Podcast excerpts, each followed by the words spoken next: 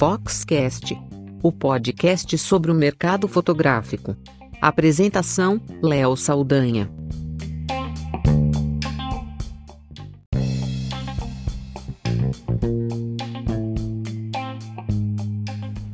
Calma, não é isso que você está pensando. Eu não vou fazer um episódio aqui para ficar avaliando se Canon ou Nikon é melhor. Não é essa a ideia. Eu acompanhei nos últimos 18 meses, mais ou menos, um canal de podcast, de podcast bem bacana chamado Business Wars, que é da Wondery. É uma plataforma né, que publica conteúdos mostrando guerras de marcas aí do mundo todo, dos mais variados tipos. E isso já estava batendo na minha cabeça assim de fazer algo parecido para a fotografia e veio essa ideia de mostrar alguns dos embates mais famosos do nosso mercado e não, é, não tem melhor forma de começar isso com o Canon versus Nikon, né? Que é um clássico. Muita gente não gosta, mas é aquela história, né? Falam dessa briga, mas ela sempre deu audiência. Prova disso é que nos canais de YouTube do Brasil e de fora o que mais tem é vídeo Canon versus Nikon. E o final dessa história, porque sim, de certa forma ela tem um final meio recente, é bastante surpreendente e envolve uma terceira marca, como você deve imaginar. Se você atua no mercado, deve estar imaginando o que eu estou falando. E os próprios vídeos também mais recentes mostram isso, que uma terceira marca foi se aproximando e entrou nessa disputa. Mas na verdade, o mercado está bem mais complexo do que isso porque hoje não tem só três marcas disputando o mercado da fotografia profissional mundial, são inúmeras marcas. A gente vai falar do clássico da disputa entre Canon e Nikon e por que dessa briga, e até com um fator histórico que talvez você não saiba, e dos dados recentes do terceiro da terceira via, né, do que aconteceu em termos de número de mercado, dos outros concorrentes que são importantes e, claro, da transformação e do impacto do que aconteceu aí no ramo nos últimos tempos. Esse é o assunto desse episódio do Foxcast. Canon versus Nikon. Quem será que vai ganhar essa batalha? Sou da Canon, sou da que tem tudo de bom. Se quiser verificar, só pegar uma na mão. Faço foto e vídeo com toda a inovação. É a líder no Brasil e também lá no Japão. Calma aí, eu escutei você falar inovação? Só se for a 5D1. Depois, não. Que legal o lançamento que você traz. É muita novidade, mas de 10 anos atrás. Câmera com só um cartão, isso é coisa que se faça. E o crop em 4K, isso não quero nem de graça. Se quiser coisa boa, pega essa Nikon. O Dynamic Range, meu caralho, é muito bom. Jerry Pollen, Nikon Zero, é meu parça. Esse concurso é só Nikon, é só fotaça. E850 e Z6 são as melhores, meu amigo. Isso eu sei. Então você quer ver quem usa Canon? Os Vanas, o Armando e o Peter McKinnon. Zack César, Ronaldo e os Polesso vem com a dupla pra fechar quem fotografa bem. Foto verde eu sei, é com a Nikon que deixou o Brasil porque não te aguentou. E daqui a cinco anos precisar de assistência, te empresta minha Canon, mas. Se prepara pra cor que você vai adorar. Dual pixel na cara de quem cê quiser focar. Backup automático no Wi-Fi. E o Mote RF pra te fazer chorar.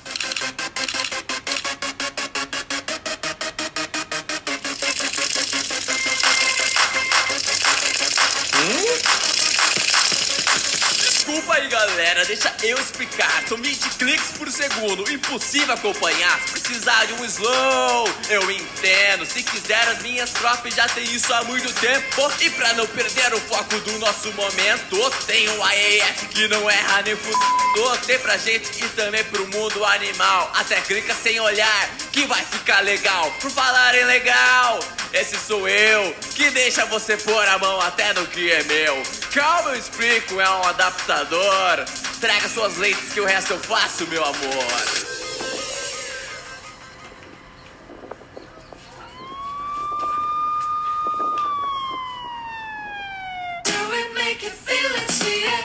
E aí, você é da Canon ou da Nikon? Ou da Sony? Escreva aqui nos comentários quem você acha que ganhou essa batalha. Uma pausa rápida para o nosso patrocinador.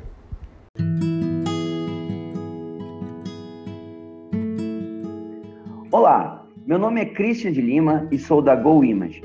Somos uma encadernadora que produz álbuns profissionais para os melhores fotógrafos de casamento, família e newborn do Brasil todo. Na verdade, esse é um trabalho gratificante, pois cuidamos com carinho e atenção dos nossos clientes fotógrafos para que eles possam atender da mesma forma cuidadosa as famílias que esperam os melhores álbuns e assim garantir as memórias que vão durar por muitas gerações. A GoImage acredita que você merece o melhor álbum, assim como você espera o melhor conteúdo do Foxcast. E é por isso que estamos aqui. Te convido para visitar a gente em goimage.com.br e será um prazer te conhecer. Um grande abraço.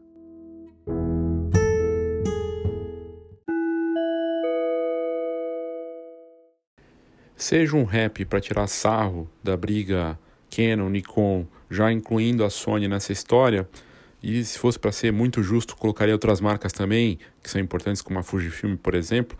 Mas só mostra a força né, dessa batalha de marcas.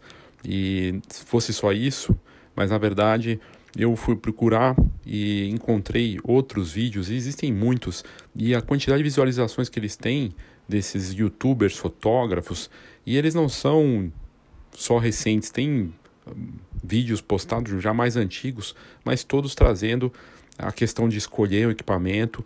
E isso assim só do Brasil. Se você for pegar de fora, a quantidade é ainda maior. O que impressiona essa polarização das marcas sempre existiu, da paixão das escolhas e não só dessas marcas, mas de muitas outras relacionadas à fotografia. Mas a comparação Canon versus Nikon disparado é a maior de todas. E alguns exemplos dos áudios que vocês vão ouvir na sequência mostram isso em diferentes momentos e falando de coisas mais técnicas, mas só para indicar a força dessa batalha do, da Canon contra a Nikon. Fala galera do YouTube, beleza? Bom, seguinte galera, hoje a gente vai estar tá falando um pouquinho sobre marcas de câmeras fotográficas. O pessoal cobrou um pouquinho a gente no vídeo anterior, da semana passada, por que, que a gente não falou de marcas? Bom, é, isso é uma coisa muito pessoal né? Vai depender muito de, da região que você está, vai depender assim da localização da, da interface da câmera, dos botões, é, o que você vai encontrar ali mais fácil ali na caixa da câmera, é, questão de lente também. Então são muitas coisas a serem avaliadas e a gente prefere ficar um pouquinho fora disso, deixar que você escolha tanto faz tá, a câmera de entrada ou full frame que você escolher é, você não vai ver muita diferença assim de, de questão de cor, de qualidade. É uma coisa que não vai influenciar muito na sua fotografia. Você não vai perceber e muito menos o, o seu cliente, né, Rony? É. O motivo que a gente não falou de marcas também é porque ninguém patrocina. Se ninguém patrocinar, não vou falar mesmo. Entendeu? Aliás, fica deixa aí. Você tem a sua marca, né? Quer divulgar aí, tá aí, ó. Né? Patrocina nós. Mas assim, é, para começar, se você quer comprar Canon, Nikon, sei lá, são as duas marcas mais conhecidas, né? O pessoal tem maior, maior número de fotógrafos que usa essas marcas, porque elas têm assistência técnica no Brasil, diversos fatores assim. Mas quando eu fui comprar a minha máquina, a primeira máquina, é, eu acabei optando por Canon, não porque era mais bonito, porque falaram para mim que era melhor, é porque eu também queria trabalhar com vídeo, eu estava interessado nessa área e na época a Nikon não filmava, só tinha Canon que filmava. Então eu optei por Canon. É, questão de qualidade fotográfica, meu, me desculpem os fotógrafos que, que defendem a sua marca, porque Canon é melhor, porque Nikon é melhor. Na boa, é, isso é preciosismo. É, não, não tem. Eu duvido que você pegue uma foto, você olha essa foto, ah, essa foto, essa, essa foto, essa foto é Nikon. Mas é Nikon. Não, mas a Canon não faz essa foto nem a pau. É Nikon. Ah, não, essa foto é Canon. Olha, na não boa, existe. se você fala isso, você está inventando, você está querendo se gabar, não sei. É, não existe isso. Tem diferença? Tem, tem diferença. Tem diferença de cor. Dentro da própria marca tem diferença de cor. Você vai Celeste de entrada até a full frame, vai ter diferença de cor, vai ter diferença da, da, da Canon para Nikon, da Canon para Sony. Sony. Vai ter diferença. Os sensores são diferentes, é, o processamento é diferente. Mas assim, a finalização é sua. Então, vai, se você mudar a cor na tua, na tua pós, cara, ninguém vai saber. É... Possivelmente você está prestes a comprar uma nova câmera, uma nova DSLR ou já comprou e quer dar motivos para o seu amigo comprar também a mesma marca que você. Bem, nesse vídeo eu vou discutir com vocês alguns aspectos de cada marca, qual é melhor, Canon ou Nikon. Fica ligado aí.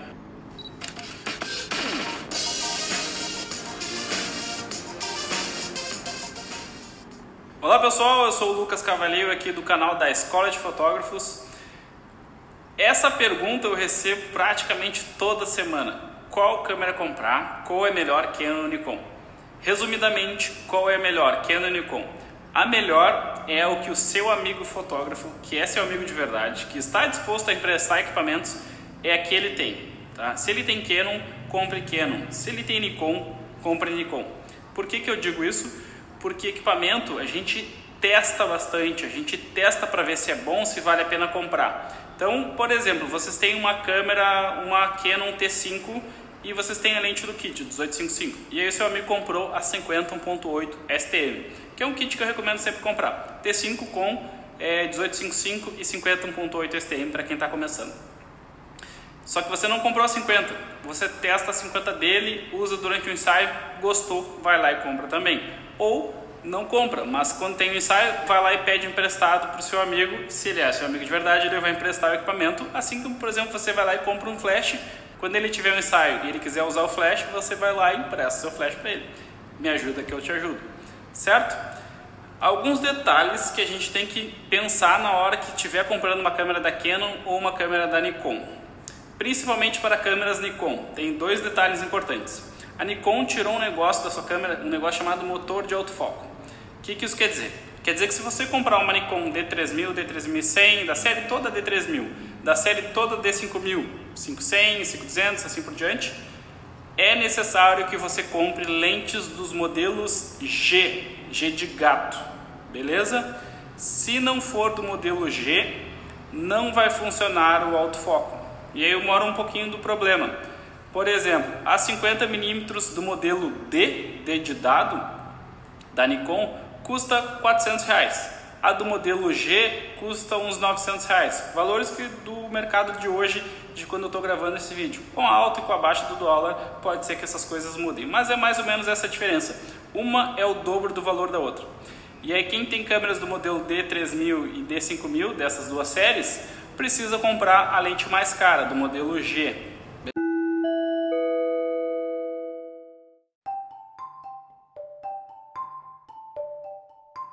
Saiba tudo sobre o mercado fotográfico. Acesse fox.com.br.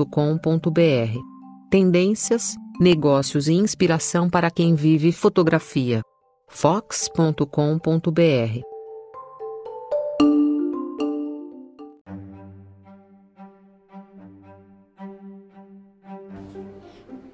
Você precisa de rumo.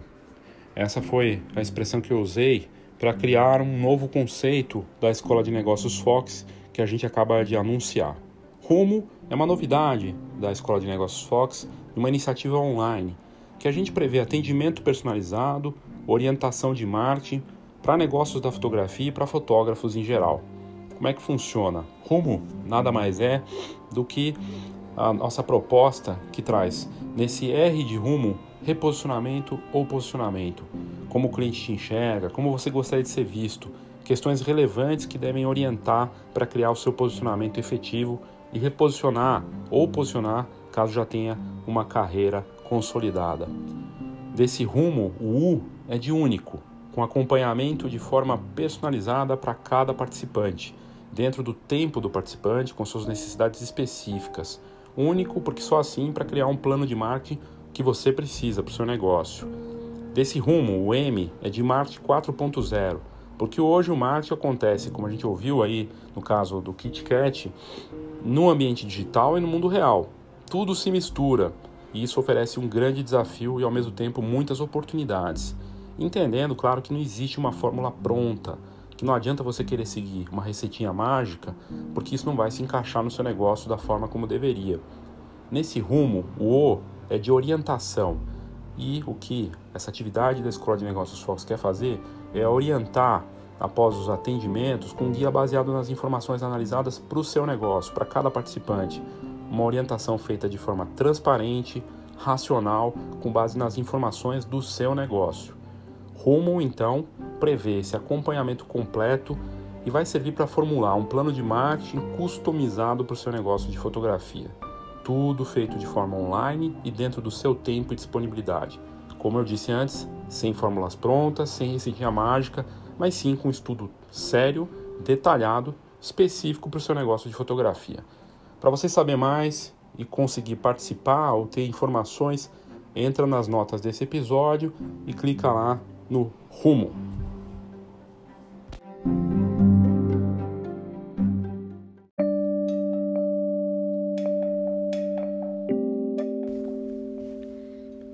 Normalmente essas batalhas elas vêm de muitas décadas de briga no mercado e no caso da Canon versus Nikon não é diferente. É uma história que começou lá atrás e que envolveu tecnologia e, claro, os aficionados, os fiéis clientes das duas marcas brigando e fazendo suas postagens e tirando sarro um do outro. Meio que torcida de time mesmo. E não é só das duas marcas que isso acontece na fotografia. Outro exemplo clássico é da Kodak versus Fujifilm. E, e tem outros mais recentes, como por exemplo a DJI de drones contra a GoPro. E até coisas que talvez você não saiba, por exemplo, a Kodak versus Polaroid. E nos dois casos, tanto da, do, da DJI com GoPro quanto Kodak versus Polaroid, são do, foram marcas que estavam aliadas, eram parceiras e que de repente se tornaram fortes inimigas. Mas isso é assunto para outros episódios. Nesse em específico, a gente vai falar dessa briga da Canon versus Nikon. Eu não podia fazer isso sem fazer uma pesquisa e buscar informações. No Brasil não tem quase muita coisa. A gente trouxe aqui algumas reproduções de áudios, de vídeos publicados por youtubers, né, que falaram de tecnologia, muito mais tecnicista do que qualquer outra coisa, que não contaram dessa briga, dessa história. Foram muito mais pro lado técnico. Ah, que uma cor de uma câmera é mais presente, os recursos sofisticados de uma e de outra, que a gente vai reproduzir daqui a pouco aqui. Mas o interessante foi encontrar conteúdos de fora falando dessa briga de uma transformação tecnológica fortíssima que veio do analógico para o digital. E uma das que eu encontrei é justamente um, um, um post do Steven Sinofsky, que foi publicado em 2018, 8 de abril de 2018, e ele publicou no Medium. E aí ele conta essa história da seguinte maneira: Nikon versus Canon, uma história de mudança tecnológica. E ele fala que é, a Canon ela conseguiu conquistar a, a, liderança no mercado e envolveu transição de tecnologia por um período de 30 anos ou até mais. E, e tudo isso foi contado num, em tópicos do Twitter, que daí ele trouxe para o Medium, né? E é interessante, ele traz ali a história, por exemplo, da câmera da Canon, a F1 de 71, 1971, que trazia mais de 10 mil peças. E aí nessa postagem ele traz um diagrama que tem todas as peças ali e o projeto dela. E ela foi projetada para competir com a Nikon F, lançada 12 anos antes, que tinha menos peças e que apesar da complexidade não era realmente um risco competitivo, segundo ele, né? E, e aí você vê que essa disputa ela já datava de muito tempo e, e é interessante porque ele traz as imagens falando né, das, das duas câmeras.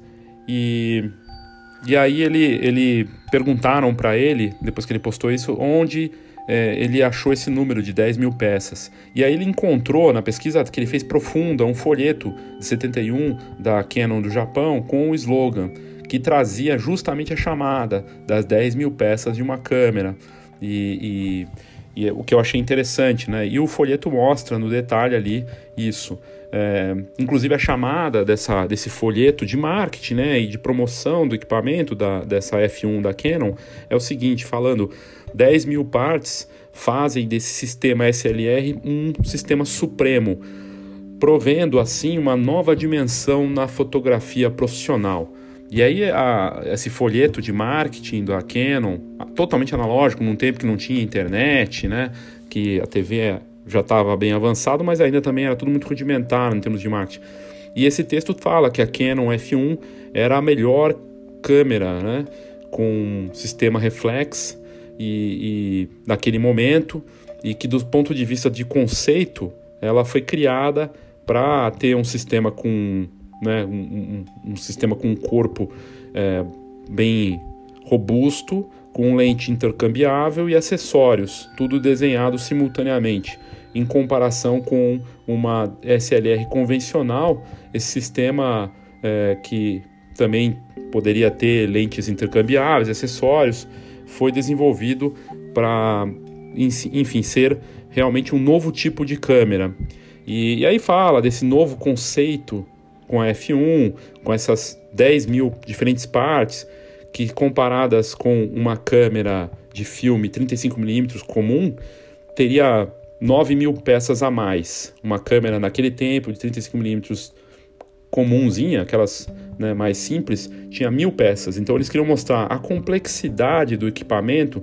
E aí, no momento que não tinha digital, não tinha recurso, era a quantidade de peças internas que era usado como um modelo de divulgação e fala desse desenvolvimento do equipamento e que é, a F1 chega como um sistema revolucionário com uma nova dimensão da fotografia profissional e uma inteira linha lançada para é, atender é, os profissionais que precisam de, uma, de um desempenho superior. E aí o post dele é fantástico, fala do sistema da, da Canon 1 que foi projetado para competir com o sistema F, que teve 10 anos de crescimento do ecossistema da Nikon. E, e, depois de um ano da Nikon, da Canon lançar esse, a Nikon eh, lançou um ponto, segundo ele, culminante de um projeto de 5 anos, a F2, que mal se parecia com o sistema de 1962 da, uh, da Nikon. E, e aí ele fala disso, né, do lançamento, é, com a chegada da Nikon F2, é, que foi lançada alguns meses depois, foi bastante avassalador assim, naquele momento, porque tinha uma quantidade de lentes e, e era um equipamento realmente é, que era considerado muito sofisticado para competir em alto nível é, naquele momento com a Canon. E, e aí ele traz fotos, né, falando do sistema Nikon F de 62, é, que depois foi, acabou sendo né, é, tendo a competição do F1 de 71, 10 anos depois, mas que tinham os mesmos escopos né, de sistema onde eles disputavam. E, e o que o post do, do Steven fala, que é interessante, é que a Nikon é reconhecida até hoje como uma marca tradicional. Tradicional no sentido não só de tradição de fotografia, mas de conservadorismo. E ele fala nesse post que a Nikon tinha uma abordagem conservadora, muito conservadora, para adicionar recursos é, e que poder, pudessem melhorar o mercado profissional naquele momento. E, oito anos depois de lançarem a F2, eles lançaram a F3, que pela primeira vez tinha baterias, né? E tinha um disparador mecânico de backup que era muito comercializado. E, e aí é interessante ele falar disso, que é, naquele momento os profissionais da Net Geographic, por exemplo, que usavam é, câmeras como da Nikon tinham pavor de ficar sem baterias. Então a Nikon criou esse sistema aí é, com um, um, sistema que fosse melhor para eles, atendendo às necessidades que eles tinham. E é interessante notar, tanto o Canon quanto o Nikon é, faziam as coisas pensando nos profissionais e atendendo as demandas deles, né? Meio que na mesma disputa do, da Fórmula 1, né? De criar aquelas máquinas de ponta que pudessem atender. E aí tem um anúncio da Nikon, um anúncio de revista, já mais recente, que mostra uh, uma câmera, né, falando que é a câmera, a Nikon profissional, a F3, era a câmera para encarar os piores desafios possíveis. Piores assim, a câmera para ser a grande câmera de encarar qualquer jornada e uma câmera 35mm SLR que pode ser levada, segundo o anúncio, né, para as montanhas do Afeganistão, é, enviada para as selvas de Burma e expostas aos uh, as piores condições até do espaço sideral, porque de verdade é, a Nikon, inclusive naquele momento, com a F3, com equipamento analógico, começou a ser empregada pela NASA nas suas missões. E aí eles falam que é a melhor câmera 35mm SLR do mundo já lançada e que eles desenvolveram um sistema com lentes lendárias que dariam ao um profissional a capacidade de precisão nas suas demandas, do, do corpo de metal até suas, seus, seus, suas né, peças eletrônicas, tudo feito para realmente encarar qualquer coisa.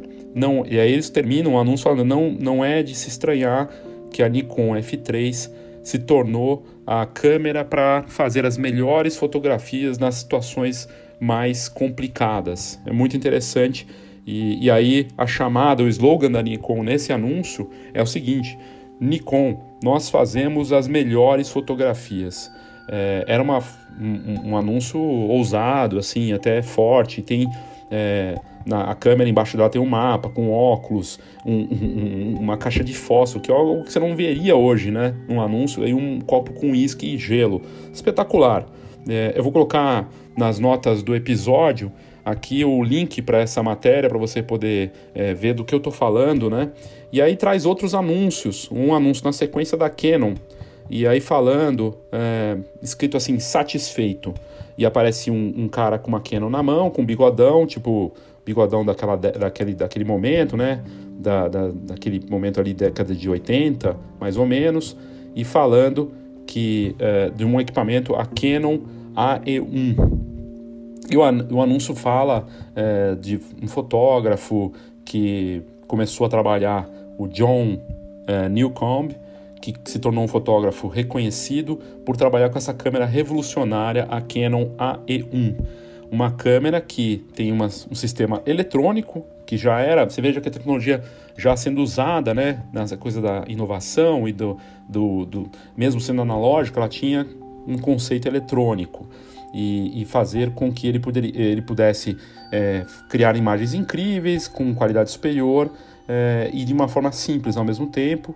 E, e aí fala desses, dessa parte é, que, além do John, outros fotógrafos começaram a usar esse equipamento. E, e aí eles até falam da, da quantidade que um milhão é, de pessoas já compraram a Canon AE1 nos Estados Unidos, no anúncio. Engraçado colocando isso. E você vê hoje anúncios falando da mesma forma, anúncios colocando que a marca é a líder né, no, no mercado, em tal lugar. E, e é interessante ver esse tipo de, de anúncio. Na sequência, é, o Steven ele fala que a Nikon foi muito inovadora com as câmeras voltadas para consumidores e que eles experimentavam ao mesmo tempo e que ela lançou dezenas de modelos com exposição automática, com sistema de medição sofisticada, acionamentos com motor integrados, até foco automático nove... isso em 1986 e mais modelos de consumo para o consumidor final inovadores do que profissionais, o que é curioso, né? Mas talvez tenha esse, esse peso do tradicionalismo da Nikon no passar dos anos. E, e aí, na, nesse post, o, o Steven fala que a Nikon tinha uma gama realmente ampla de câmeras com um grande número para os consumidores finais e seu foco em negócio eram, eram realmente profissionais, mas eles tinham essa linha é, que, foi, que não se expandiu muito para a área profissional, né? É, e, e aí ele, ele até traz aqui que a Nikon F profissional era de 59, a F2 71, a F3 foi lançada em 80, a F4 já com autofoco em 88 e na revolução digital, né, que chegou, foi a F5 em 96. É, é uma viagem no tempo aqui. Aí tem as fotos dos fotojornalistas no que parece ser. É, não, não parece. Na verdade, são os Jogos Olímpicos de Tóquio em 64 e uma foto muito curiosa, porque ali você vê que são fotógrafos, fotojornalistas analógicos, né? E, e só câmeras Nikon, né? Mais presentes naquele momento. E hoje, você olha os jogos, é, vê vários, vários campeonatos e tudo mais, me parece que a Canon domina mais, né? Aparece mais, pelo menos, em jogos esportivos, mas posso estar enganado. E, e aí traz essa parte né, da uh, a lente de zoom comercial que foi introduzida em 59 é, pelos japoneses, né? Zoom o zoom, uma lente zoom mais poderosa, né? E, e ele fala, o Steven, nesse post, que a Nikon foi amplamente associada à fotografia. E depois, inclusive na música do Simon Garfunkel, o Kodachrome, ele fala na, na letra: Eu tenho uma câmera Nikon, adoro tirar uma foto, então mamãe não tira meu Kodachrome meu Kodachrome, né? Que na verdade é uma música falando do, do filme, mas que traz a Nikon ali. E, e no post do Steven ele mostra a quantidade de celebridades usando Nikon entre as décadas de 60 e 70. E muitos apareciam, várias celebridades ali entre Nick, é, Nick Nolte, é, atores que ganharam prêmios, várias, várias celebridades, até o Bruce Lee com a Nikon, é, o Clint Eastwood. É curioso ver esse tipo de divulgação nesse momento. E aí ele salta para a década de 80 e ele diz que a Nikon era muito mais forte. Isso é a visão dele, tá? Não estou colocando como se é fato ou não, uma pesquisa que eu fiz do que eu consegui encontrar. Não tem tanta coisa assim sobre Nikon uh, e Canon, pelo menos não em inglês. É, pode ser que tenha em japonês, né? E, mas ele falando que na, na década de 80 a Nikon era a melhor opção e a única opção para profissionais. Era esta, e ele traz uma foto de galeria de fotos de esportes, que era muito forte nessa área. E, e ele fala da parceria, e eu estava falando das marcas que se tornam parceiras e competidoras, mas a Kodak não tinha, não competia com a Nikon, né, com câmeras. Então elas estavam muito trabalhando juntas, Nikon e Kodak, nas câmeras digitais. E durante os anos 90, ele diz que houve avanços incríveis que dependiam dos cópios da câmera Nikon e das óticas e sensores da Kodak, né? E, e aí traz ali alguns modelos, um protótipo de câmera digital com uh, uma câmera Nikon com sensor Kodak para fazer as imagens e, e aí gerava uma, uma, uma foto nesse, nesse tipo de câmera, que é uma câmera grande, inclusive, na foto, é uma imagem monocromática, ou seja, uma imagem sem cor, de 1 mega, megabyte, que demorava cerca de 30 segundos para ser capturada, que era revolucionário para aquele momento em 95. E, e, a Nikon, segundo ele, foi a primeira a lançar câmeras digitais profissionais com a tão esperada Nikon D1 em 99. E aí tem a foto da Nikon D1, que não é tão diferente assim visualmente das câmeras top hoje DSLRs, né? E, e, ele diz que a D1 da Nikon foi pioneira no corpo SLR, totalmente integrado e bem projetado, que vinha evoluindo desde a F3, mas que a Nikon resistiu amplamente ao digital por produtos porque nos produtos porque os profissionais eram céticos em relação à qualidade do digital. Os sensores da câmera capturavam muito menos resolução do que o filme na época e havia discussões sem fim sobre a compressão. E ele diz que é irônico porque a grande parte da fotografia usou o grão do filme, né, como um elemento artístico. E os profissionais realmente resistiram ao digital, mas essa câmera revolucionou para os fotógrafos de notícias diárias, os fotojornalistas, que acabaram se adequando para esse produto podendo contar. E ele falou dessa história, ele tinha muitos amigos que é, tinham, é, enfim, essas experiências de desenvolvimento de filme em quartos e armários de hotéis. E, e, aí eles ficaram felizes com a chegada de um equipamento digital que resolvia tudo, sem precisar ficar revelando ali na hora, né? Ou em alguma, de alguma outra forma. E, e ele fala que a Canon estava tendo uma dificuldade de conquistar os profissionais e a Nikon, na visão dele, inovando. E, e aí é, é, tinha essa batalha já naquele momento. Mas aí o que ele traz é o salto da Canon, que deu um passo ousado, segundo ele, projetando um sistema de lentes totalmente novo em torno do foco automático. Algo que foi naquele momento criticado por alguns profissionais e pela imprensa, porque quebrava a compatibilidade com o suporte FD existente da Canon, que por si só mantinha a compatibilidade de mais de três gerações de lentes Canon desde a década de 60.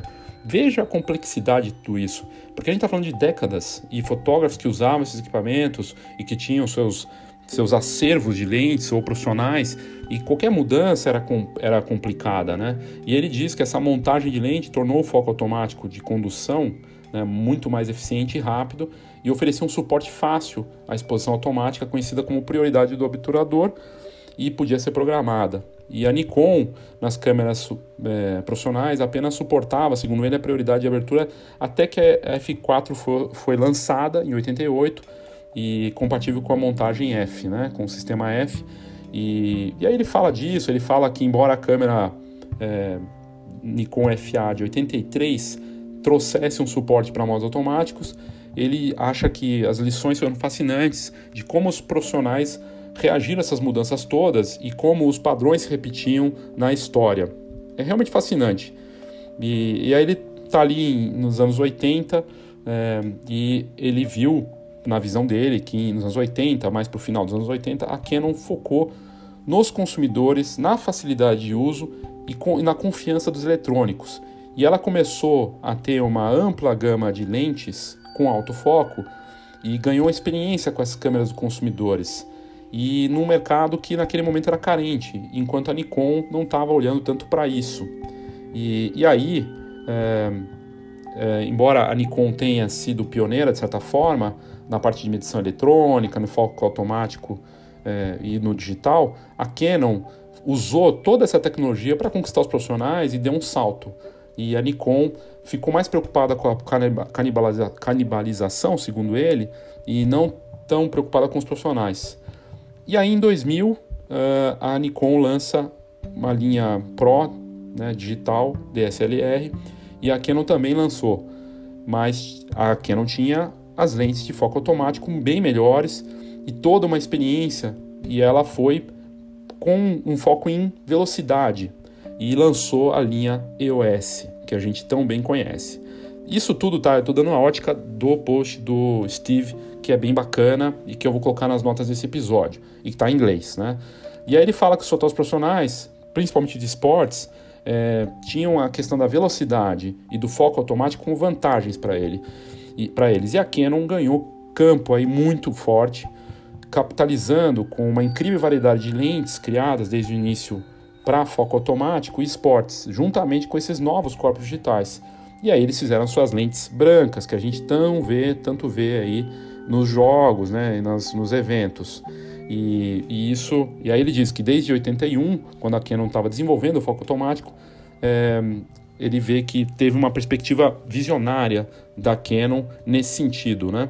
E aí ele traz uma matéria falando disso, que foi como que funcionava a tecnologia, mas o que na visão dele foi muito rápido, quanto a, a Canon ganhou o mercado profissional e, e hoje é um sistema dominante.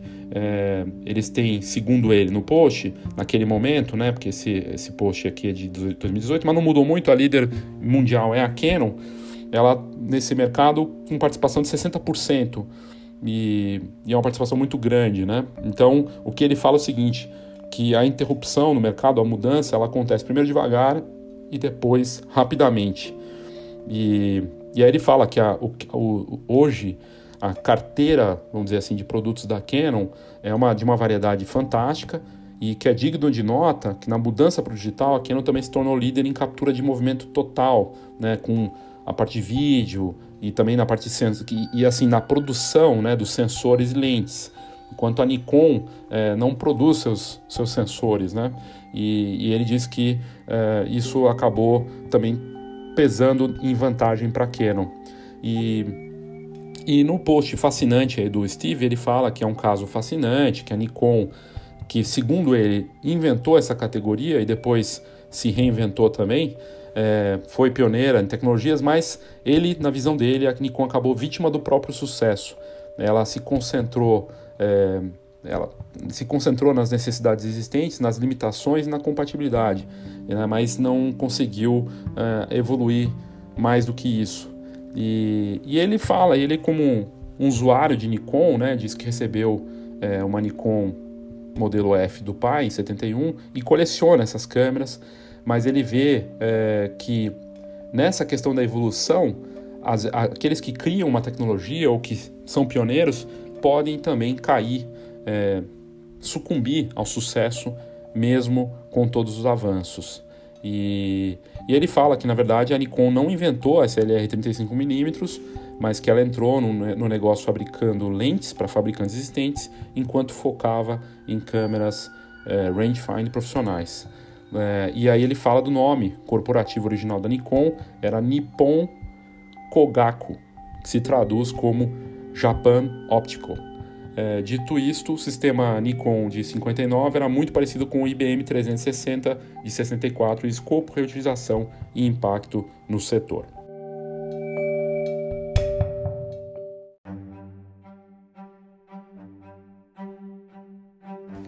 E a gente falou muito em Nikon, o próprio Steve fecha o post dele, dessa história Canon versus Nikon, mas com uma ótica muito mais das coisas da Nikon e não tão uh, olhando para as inovações da Canon, que eu já vou uh, enfocar também, mas dizendo no final que recebeu inúmeros comentários, correções, porque as paixões e os conhecimentos técnicos e da história de cada profissional, uh, que às vezes vem de gerações também, de, enfim, profundo carinho pelas marcas, então teve muita gente questionando o que ele falou, e de novo aqui eu quero deixar claro que não é a minha opinião. Eu estou pegando aqui uma pesquisa, fiz uma pesquisa e, e, peguei o que eu consegui encontrar de fora, mas achei interessante a visão contando essa história por parte dele. Ele até falou que em algum momento a Nikon fez lentes para Leica também, chegou a ajudar nos anos 50 e tudo mais. E, e aí, se a gente der um salto só para posicionar, né? A Nikon vindo agora para os dias atuais, né? A Nikon voltou todo o, o, negócio dela agora muito mais para mirrorless qualquer outra coisa. É, perdeu força violentamente em várias partes do mundo, e a gente já vai entrar nisso também. E do Brasil, aqui que ela estava presente, tinha vindo, ela saiu do Brasil, como bem sabe você que está ouvindo. Nikon já não está mais presente oficialmente no país, né? E, e isso é, só, só, reforça o que o Steve fala no post dele, da Nikon ter sucumbido de certa forma ao próprio sucesso. E, e aí, antes da gente entrar é, é, na, na, parte de números, né, do que aconteceu nesse mercado, é importante falar das inovações da própria Canon, né? A Canon hoje líder mundial, já faz algum tempo que ela lidera esse mercado profissional e nas vendas de câmeras no mundo. É, em mirrors, por exemplo, no Japão, até pouco tempo atrás ela era líder, é, mesmo no mercado japonês, né? É, com muita força e numa categoria que ela não era até então referência, já estava liderando, e com uma vantagem enorme em relação à Nikon, porque, como você deve saber, a Canon tem a parte de impressoras, desde impressoras de bolso para smartphone, até agora câmera instantânea, né, com a fotografia digital e que imprime na hora nas câmeras, até impressoras de mesa para imprimir fotos do smartphone ou da câmera, impressoras de um pouco maiores, médias, impressoras de grande formato, impressoras de produção para lojas e laboratórios e impressoras de grande porte e de altíssima qualidade como a Dreamlabo. A marca foi muito feliz em abraçar o mercado gráfico e fotográfico, por que não, né, de impressão, para os fotógrafos, para os printers, para estúdios, e aí é, não há como não associar a força da marca Canon na captura que ela obviamente reconhecida por isso, assim como a própria Nikon, mas com um, um, um espectro completo né, de ter captura e saída nos diferentes formatos, até para smartphone. Então a Canon foi muito feliz de ter investido nessas categorias de impressão e se tornando uma espécie de linha completa. Também, há que se dizer aqui, a Fuji também, né? A Fuji com a linha mirrorless e tem toda a área de fotografia instantânea, a Canon vai atrás da, da Fuji nessa parte de fotografia instantânea, assim como outras marcas, porque é um mercado que cresceu também no mundo todo, de imprimir fotos na hora a partir da câmera. E, e as duas marcas que talvez tenham o espectro total, né, de poder atender um, um profissional de imagem em todas as frentes, as únicas duas, né, Fuji e Canon, sem dúvida nenhuma. Mas a Canon se tornou referência. E a Canon inovou do ano 2000 para cá, né, do, assim, da metade de 2000, 2005 para frente, ela deu saltos enormes, né? A parte de vídeo, que foi revolucionário, inclusive para o cinema, para a publicidade, nessa primeira fase, com a chegada da 5D com a Mark II, né? E depois é, com os YouTubers, né? Que hoje é, filmam com suas câmeras de entrada DSLR e a Canon é líder absoluta nessa parte, é, segue forte e firme.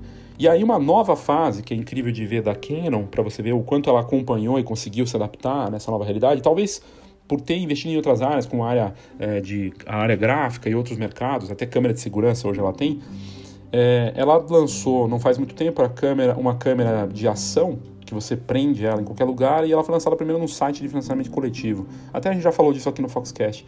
E, e fazendo isso como uma plataforma de marketing, mas também para atrair clientes fiéis e pessoas então a marca soube se acompanhar de uma forma melhor é, do que a Nikon, essa nova realidade, é, não deixando a tradição de lado, mas sabendo usar o legado de forma inovadora, que eu acho que a Fuji também segue por esse mesmo caminho. E, e a Nikon, nesse ponto, é, se perdeu. E aí você vai para os números recentes do mercado de câmeras e é preocupante. E aí envolve todo mundo. Antes da gente chegar no desfecho, né? É, da parte histórica e tudo mais, mas os números de mercado são surpreendentes é, nos últimos tempos e saíram agora, faz pouco tempo, pela CIPA. E são números que mostram que as coisas não. elas estão complicadas para as câmeras, de uma forma geral, né? para todas as marcas.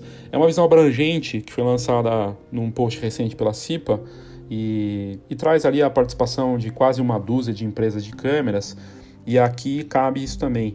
A gente não tem um mercado só com Canon, Nikon, Sony, Fuji. Tem Olympus, tem Panasonic, tem outras câmeras presentes. A Sigma lançou câmera, tem vários modelos disputando nesse mercado, a Leica, enfim. É o mercado mais disputado, né? E, e aí os números da CIPA, eles olham os dois últimos trimestres, números da Canon, Nikon, Sony, para se aprofundar nesses números e trazer uma visão para a gente do quanto esse mercado foi impactado por conta dos smartphones, sem dúvida nenhuma.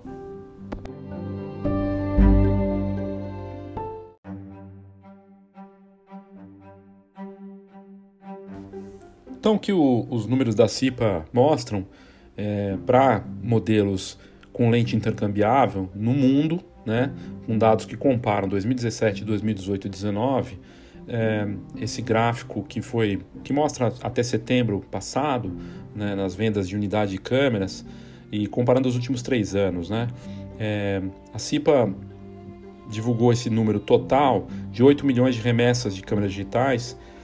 Desses, dessas 8 milhões de câmeras no mundo todo, 4,4 milhões de câmeras com lentes intercambiáveis e 3,6 milhões com câmeras embutidas ou aquelas câmeras com lente fixa, né? É uma diminuição, para você ter ideia da dimensão da redução desse mercado, de 22% em comparação com o ano anterior. Uma redução de 20 por, 23% nas câmeras com lentes intercambiáveis e uma redução de 20% nas câmeras com lentes fixas, né, ou embutidas, como eles colocam. E, e aí são reduções preocupantes. É, Para a CIPA, os dados mostram uma redução menos dramática do que aconteceu em relação a 2017 e 2018, quando a queda foi ainda mais forte mas segundo a CIPA, essa alteração se deve a alguns fatores. Né? A, isso porque a Canon e Nikon colocaram com mais força o olhar para o sistema das câmeras sem espelho, as mirrorless.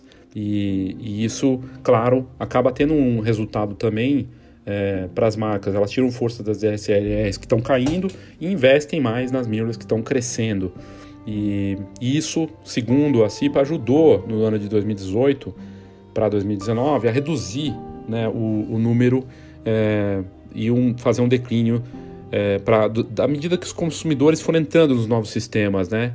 Então, segundo a pesquisa, é, nem a Canon nem a Nikon viram suas, a, a, o investimento que eles fizeram em mirrorless é, substituir as vendas ou declínio das DSLRs, né? como se poderia imaginar, porque, enfim, não é tão simples assim. Mas o que é interessante é que a pesquisa mostra por câmera, por mercado, por, por marca, como ficou. E segundo a CIPA, é, a Canon é, ela teve uma, uma redução né, para esse terceiro trimestre de 2019 de 16% e 13%, considerando é, compactas e câmeras de lente intercambiável, respectivamente 16% para as câmeras de lente intercambiável e 13% para as compactas. As compactas vendem ainda, por incrível que pareça, estão vendendo em vários mercados, né? ainda tem essas câmeras. E segundo a CIPA, essa queda foi menor, é, de 16%, é menor que 22% em todo o setor. Então a Canon teve até um resultado melhor em comparação com o setor no, no todo, porque é a marca líder também. E, e aí, segundo os dados, é, são dados que são antes do anúncio de novos modelos como EOS R e RP, mas é, segundo a pesquisa, a Canon já tinha essas vendas de DSLR deprimidas na expectativa de que essas novas câmeras estavam chegando. Então, às vezes a pessoa deixa de comprar porque está esperando um modelo novo e, e, traz esse dado todo. E, e os números são melhores do que o mercado em geral, né? Porque a marca investe muito. É, tanto na linha mirrorless, ela investiu, fez muito marketing também, a, é uma marca líder. Então, no final das contas, a, a, a Canon se saiu até bem, dado a, o número geral desse mercado, né?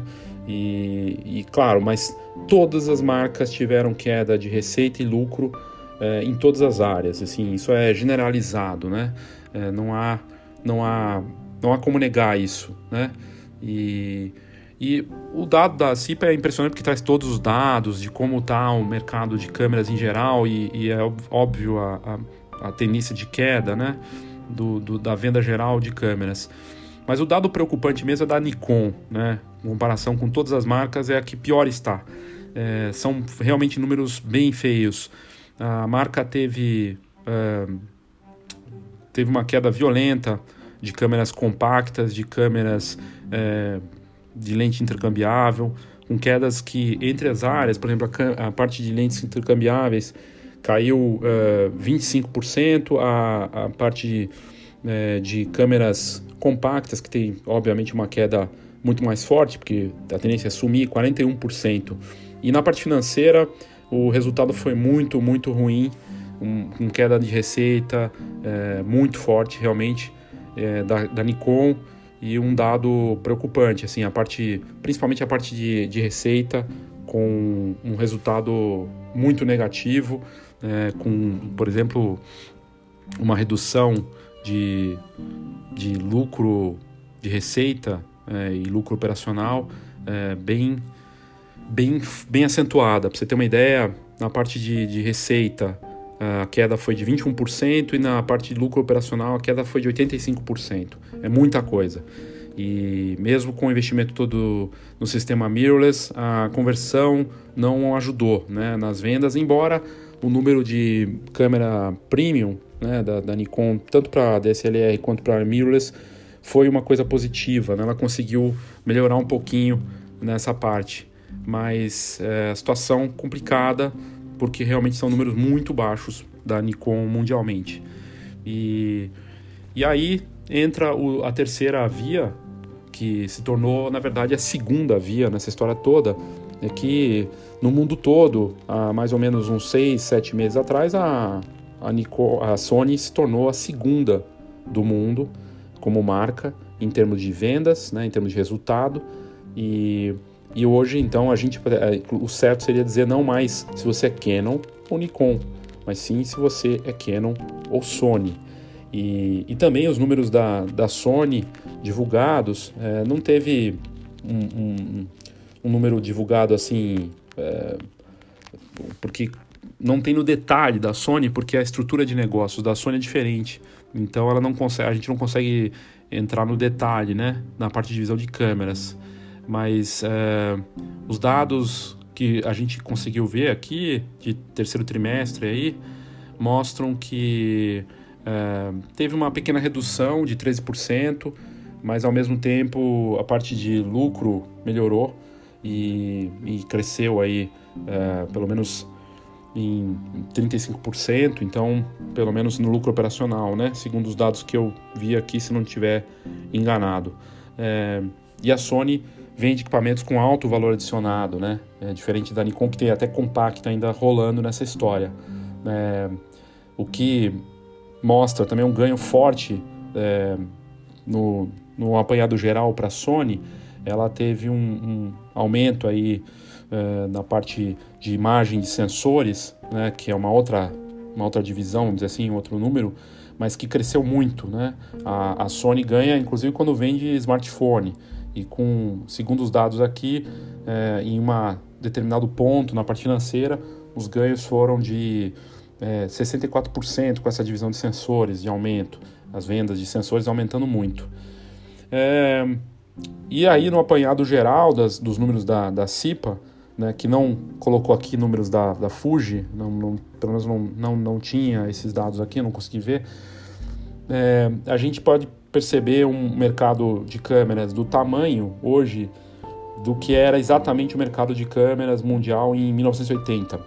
O pico de vendas de câmeras no mundo, com 130 milhões mais ou menos, 120 milhões a 130, foi em 2010. De lá para cá, derreteu, que é justamente a chegada do smartphone e que vem com força.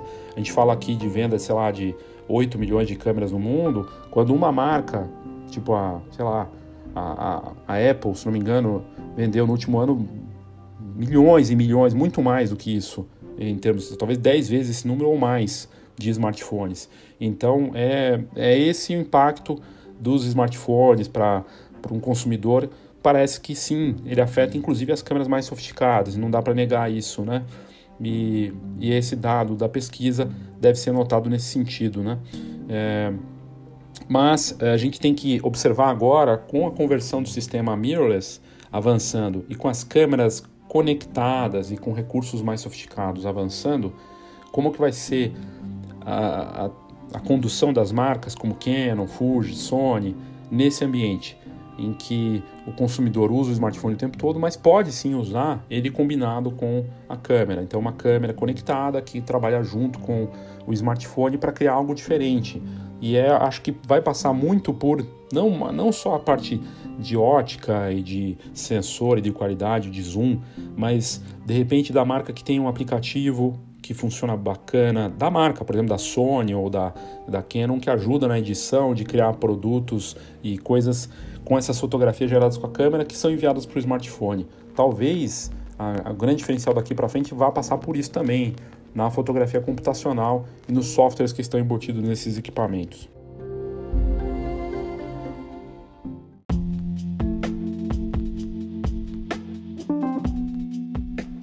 O Ken Rockwell, que é um, um, um site de fotografia também, é, que traz as histórias do, do fotógrafo e tudo mais, traz um pouco da, da formação das duas marcas, que você vê que a história vem de muitas e muitas décadas.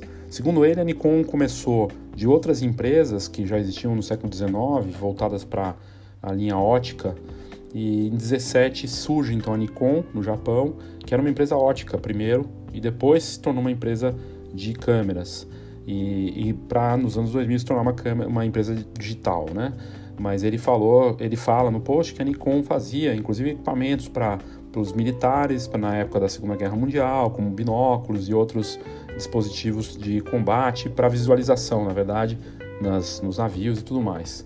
E depois a empresa, com o fim da Segunda Guerra, como muitas empresas, né, tanto na Alemanha quanto no Japão, foi desmantelada ali para depois voltar como uma empresa de consumo e, e aí então investindo nas câmeras para lançar a linha Nikon F em 59 do sistema SLR, né? E interessante, ele coloca tudo isso, o quanto evoluiu para chegar numa câmera mais acessível, com uma tecnologia bacana. E no caso da Canon, ele fala da, que ela surge numa garagem no Japão em 37, com o enfoque de produzir câmeras que fossem é, boas como uma Leica, mas mais acessíveis. E, e aí eles justamente surgiu para poder atender nesse sentido e, e era uma, uma, uma marca que surgiu ali naquela garagem, vendendo as câmeras e até usando lente que não era da Canon e tudo mais. E, e começou como uma empresa, ele fala que a diferença foi essa. A Canon começa como uma empresa para consumidor e, e, e sempre esse DNA do cuidado com o consumidor surgiu já no primeiro momento da Canon. Ela surge olhando para o consumidor, enquanto a Nikon surgia com uma característica de é, mais técnica né, e mais de função do que de atender, atender demandas dos consumidores, o que não deixa de ser interessante talvez explique muito do DNA e das diferenças das duas marcas. Né? É, a Canon preocupada, as duas preocupadas em produzir produtos altamente é, de alta tecnologia e tudo mais, e com boa qualidade, mas uma com foco mais no consumidor e a outra talvez mais no, no recurso de funcionalidade dele, o que é interessante. E, e a outra matéria que eu, que eu encontrei foi um, na verdade, um, um infográfico que traz toda a história né, da batalha Canon versus Nikon e que eu vou botar também nas notas do episódio para você ver né, o, o, quanto essa briga vem de muito tempo e traz desde a do, da história né, é, do surgimento da marca, por exemplo, ele fala nesse, nesse infográfico, é, é uma comparação financeira também entre as duas empresas e, e, ele fala um pouco da história, que em 47 a Canon foi é, teve o rebranding dela, né, uma, uma nova marca e aí sim chama chamando Canon Camera Company Inc. E, e fala também dos lançamentos que a marca fez e tudo mais, e a Nikon quando ela surge né, e tudo mais. É bem interessante a quantidade de conteúdos que, que, no, que nós vemos né, das diferentes marcas e na comparação entre as empresas. No caso aqui desse infográfico, ele mostra mais as coisas até 2011. Né? Então você vê que não tem tanta coisa recente é, quando você vai pesquisar é, das marcas, os conteúdos são limitados até, mas é interessante também essa comparação e sempre colocando as duas com disputas diferentes.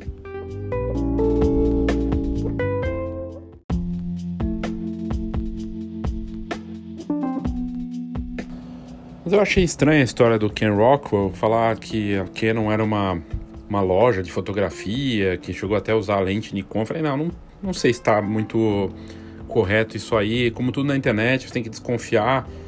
E aí eu resolvi buscar um pouco mais para entender, afinal, é, um pouco melhor da história da, da Canon, né? Nessa história da própria Nikon também. E dois caminhos seriam meio óbvios, né? Um, o Wikipedia, claro é, sempre ali tem os, as contestações de ou de fãs ou das próprias empresas, né? E aí na no Wikipedia da Canon traz a foto da sede em Tóquio, fala da razão social que é Canon Inc. e o nome é, anterior era Precision Optical Industry e fala da fundação, que bate com o que o Ken Rockwell falou, 10 de agosto de 37, 1937, com o fundador sendo Takeshi Mitarai, Goro Yoshida, Saburo Ushida e Takeo Maeda, com sede em Tóquio, hoje é, falando ali do presidente, né, é, sendo o Masaya Maeda, segundo o Wikipedia, e o diretor executivo seria o Fujio Mitarai. Inclusive o Mitarai, se não me engano, já saiu na lista dos melhores CEOs do mundo pela Harvard Business Review, e que é uma publicação importante, né? E aí fala que o Canon, uh, o nome Canon, né, veio é, de da palavra é, é, K-Wanon, né, que seria é, K-W-A-N-O-N, e que era uma homenagem à deusa budista da piedade absoluta, Kuan Yin, e aí acabou virando Canon. O nome original era antes Precision Optical Industry Company, depois modificado para Canon. E porque tinha um som semelhante ao nome do primeiro produto e pelo significado de Canon implicar em precisão, no que a empresa queria ser associada nesse sentido. E, e aí fala que ela foi fundada ali né, na década de 30 uh, eh, pelo Takeshi Mitarai, com os funcionários da empresa, que ainda era pequena, e que naquele momento, ao, invés de, ser, de, de, colocar, como Ken Rockwell fala, de uma loja, né, na verdade era um laboratório de instrumentos de precisão, que, que foi constituído no comecinho da década de 30, para fazer essas câmeras fotográficas melhorarem suas qualidades, porque eram importadas de outros países e o preço era muito alto.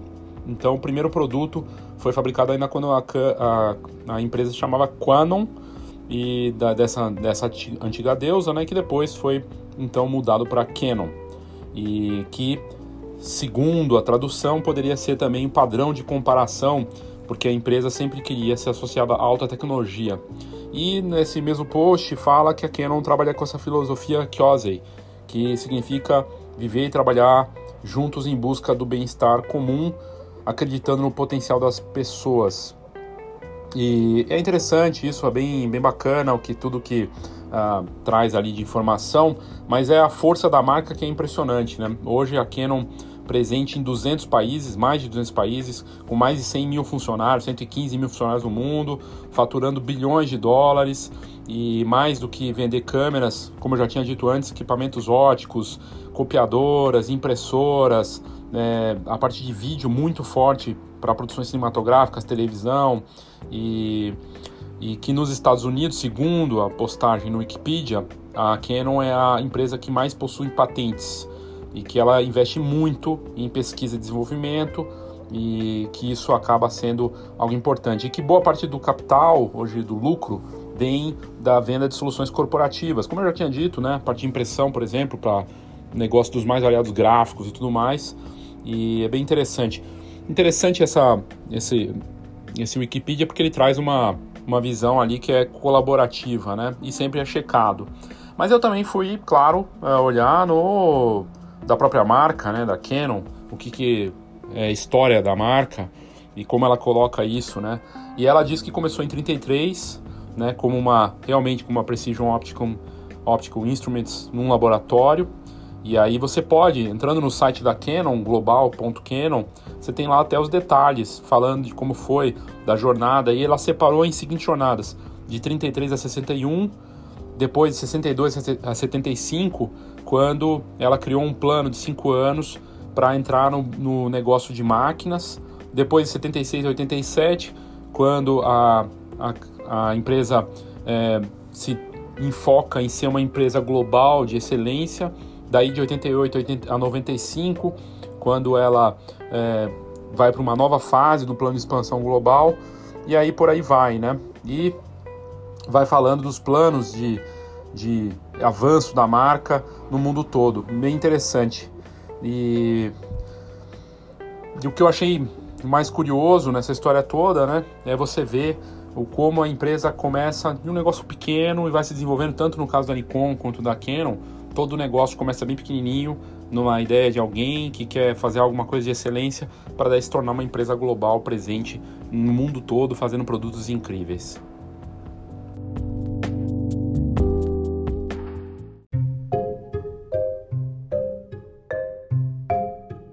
E aí, se eu fiz da Canon, eu tenho que fazer a pesquisa da Nikon. E olhando né, para a marca, que tem a razão social Nikon Corporation, que foi fundada em 25 de julho de 17, em Tóquio, no Japão. Hoje o presidente é o Kazuo Ushida e uma empresa que trabalha com, além das câmeras, diferente da Canon, bem menor a, a linha de atuação, instrumentos de medição, microscópios, binóculos, filtros, flashes, as lentes e, claro, as câmeras fotográficas.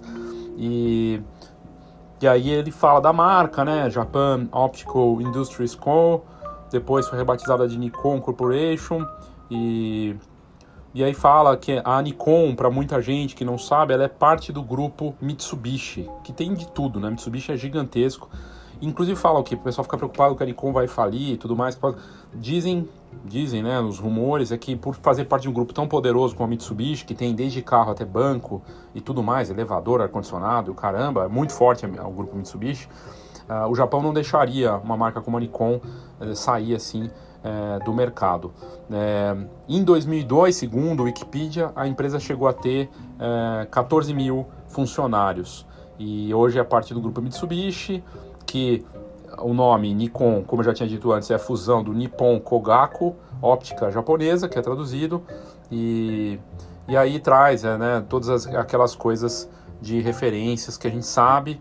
É, e é, fala um pouco da história no Brasil também, como que ela chegou aqui.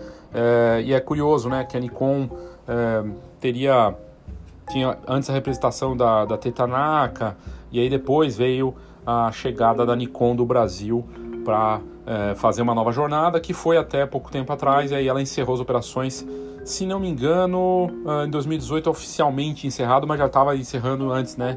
De 17 para frente já estava meio encerrado uh, a marca por aqui. E, e aí procurando na história da Nikon, no site da Nikon, você entra lá, imaging.nikon.com, eh, eu fui atrás também, eu queria saber, pô, vamos ver né, o que, que é, tem de história né, da, da marca. E e aí traz também, é, desde o, da história das câmeras, das lentes, um pouco do, do produto, dá também para caminhar ali e ver é, de toda a, trajetória, a jornada da marca para esses equipamentos. E, e da mesma forma, né, a, a Nikon começou pequenininha, um negócio que é, tem uma jornada diferente, porque era da formação de outras empresas para até se tornar a Nikon, que já estava ligada com ótica, mas de novo, não era uma empresa com diferente da Canon, não, não surgiu voltada para consumo, para o consumidor. Ela surgiu como uma solução é, para empresas, né, e para soluções próprias ali de coisas para o mercado, é, que é, é, diferente de uma marca que surge aí para atender é, o consumidor final. E talvez isso diga muito também desse tradicionalismo e tudo mais. É, mas eu achei interessante é, o quanto é, a diferença entre as marcas, ao mesmo tempo que elas são é, famosas, reconhecidas, né?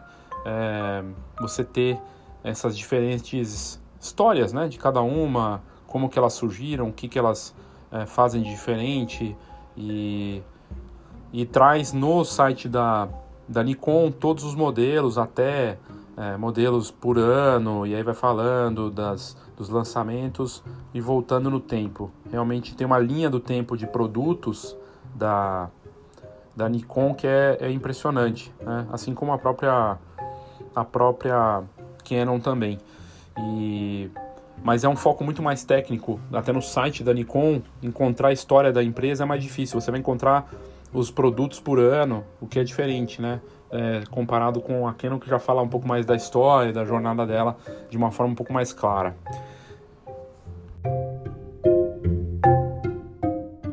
Uma pausa rápida para o nosso patrocinador.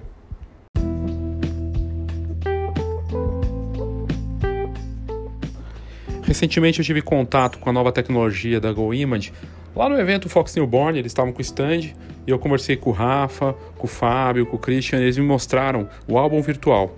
Na prática, é uma forma virtual do fotógrafo ver como vai ficar o álbum dele, mas no detalhe, é uma reprodução perfeita que fica na tela, como se estivesse no ambiente. E ali mostra as páginas, você pode ir virando as páginas, ver como fica o acabamento, na, nos mínimos detalhes mesmo daquela peça. É impressionante, até textura. É algo fantástico que vai ajudar muito na transparência na relação do fotógrafo com seus clientes e também do laboratório, no caso a GoImage, com seus fotógrafos que ela está atendendo. Espetacular e vale a pena você conferir. Para você ter mais informações e pedir para testar isso, entre em contato com a GoImage, goimage.com.br e aí você vai ter todas essas informações lá pelo time da empresa que está investindo em inovação, mas com esse foco de cuidar bem dos seus próprios clientes e também de oferecer o melhor para eles de uma forma bacana.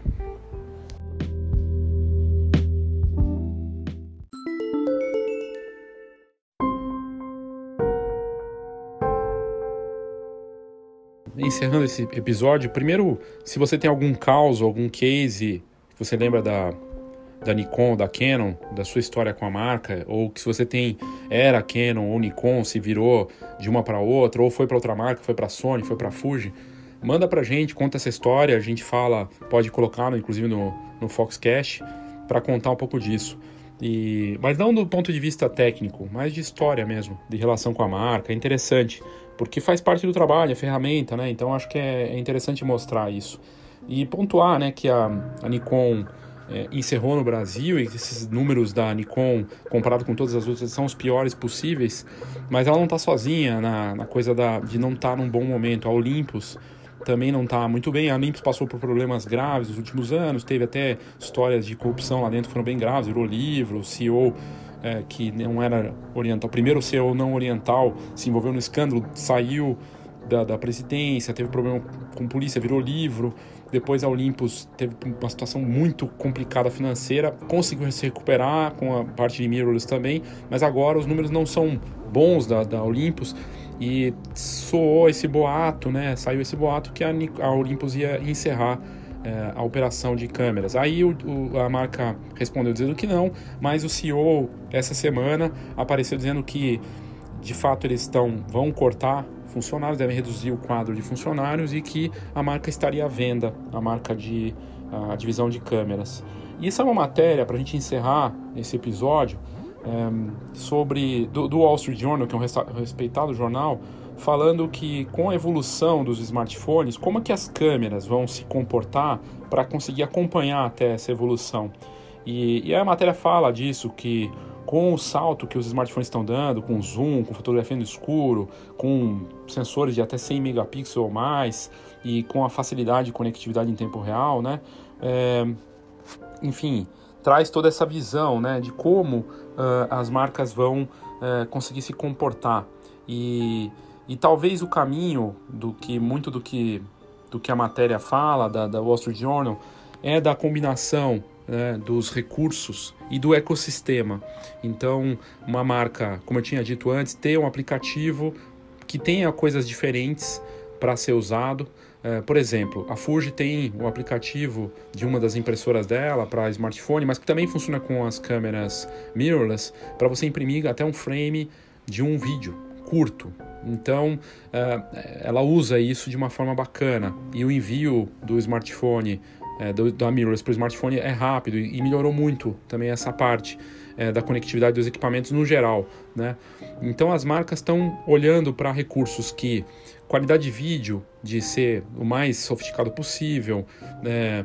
a partir de zoom, claro, obviamente entra também, e claro, aplicações e recursos que é, consigam combinar a agilidade que o smartphone dá para o profissional, mas trabalhando em conjunto com a câmera. Né? É, inclusive, sistemas agora de transferência para usando o smartphone para conectar com a, a câmera e enviando para servidores com FTP muito rápido já para fotojornalismo, está sendo feito em vários equipamentos de ponta da Sony, da própria Canon, e as marcas têm olhado para isso, elas estão buscando aquele usuário que não vai deixar o smartphone de lado, mas que vai querer combinar o smartphone com os recursos de ponta dessas câmeras, construindo imagens realmente de uma qualidade incrível por conta das lentes e, e de tudo que é possível fazer, mas trabalhando em conjunto, não deixando é, uma coisa é, distante da outra. Até os próprios é, as próprias plataformas, o Snapchat com sua terceira versão de óculos que filma e fotografa, combina isso de trabalhar o óculos com câmera para enviar na hora para o smartphone e para o aplicativo do Snapchat. Basicamente a mesma ideia, mas a sensação que eu tenho é que a gente poderia ver um fabricante desses de, de câmeras lançando um produto novo, um produto que tivesse o foco em vídeo e fotografia para essa geração conectada e, e, multimídia que faz boomerang, faz GIF e tudo mais, mas que seja um equipamento que não é câmera de ação, que também não é câmera fotográfica, mas que mistura as coisas e que oferece conectividade de um jeito novo, talvez envolva música, trilhas e, e produtos que você consiga, coisas que você possa gerar a partir de, dessa câmera de uma forma bacana. E a gente viu algumas coisas no último ano, como a Zeiss lançando uma câmera com Lightroom integrado, é, algumas coisas nesse sentido me parece fazer sentido mesmo. A própria Fuji lançando câmeras que são híbridas e analógico digital também é uma coisa interessante, um recurso interessante e que muitas vezes trabalham também com o aplicativo. Não me parece que a vida né, dos fabricantes vai ser muito fácil, é, independente de qualquer coisa, mas é, existe sim caminho. A Sony acertou muito e a própria Fuji investindo em vídeo, né, as mirrorless da Fuji agora com foco em vídeo de altíssima qualidade, em quase to praticamente todos os modelos. A Sony, da mesma forma, a Sony fez uma aposta em equipamentos de ponta com um valor né, premium e conseguiu melhorar seus números de rentabilidade e avançar no mercado. E o fim dessa história toda, que é surpreendente, é que você agora, quem diria, né? Você não vai falar se é Canon ou Nikon, porque a Sony é a segunda do mundo em câmeras mirrorless full frame, em várias partes do mundo, avançou muito, inclusive no mercado brasileiro, e essa mudança é emblemática para o nosso mercado. E o que muita gente achava, eu lembro de 10 anos atrás, pessoal falando, não, imagina, né? Agora é fato, né? É, e a Nikon, não, não que ela vá sumir, mas não me parece que o cenário para ela ficou tão fácil e o fato de ter demorado para entrar no, na, nas mirrorless e não ter até agora surpreendido tanto assim com esses equipamentos, realmente não conseguiu chegar onde eles imaginavam. Mas de novo, se você tem uma história com a sua marca de câmera, seja ela Olympus, Fuji, Sony, Canon, Nikon, qualquer marca, Panasonic, manda só o seu caso, né, sua história emocional com essa câmera, né? Ou a sua conversão, ou que você trabalhava e não trabalha mais, ou até com filme, e conta pra gente, manda pelo WhatsApp ou aqui pelo message, nas notas do episódio tem lá a opção de mandar mensagem direto, ou pelo WhatsApp 11 99123 4351. Conta a sua história, vai ser bacana a gente poder contar isso num próximo episódio. E a gente volta com mais uma batalha clássica aqui do, da fotografia em breve no Foxcast.